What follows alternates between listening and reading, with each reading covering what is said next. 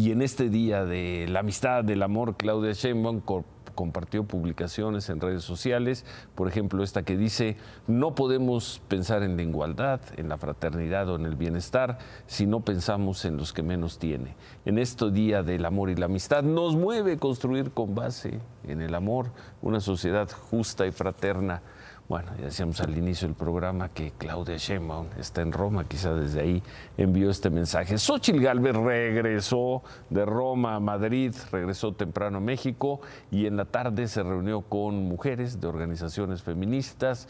En sus redes sociales dijo que fue una reunión para hablar de inseguridad y violencia contra las mujeres, también de representación política y acceso a la justicia.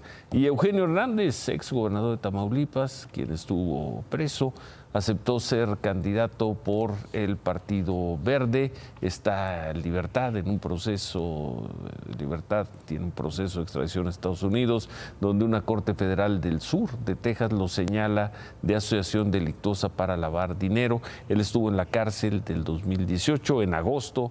Eh, le permitieron llevar su proceso en libertad. Hoy dijo que son delitos inventados.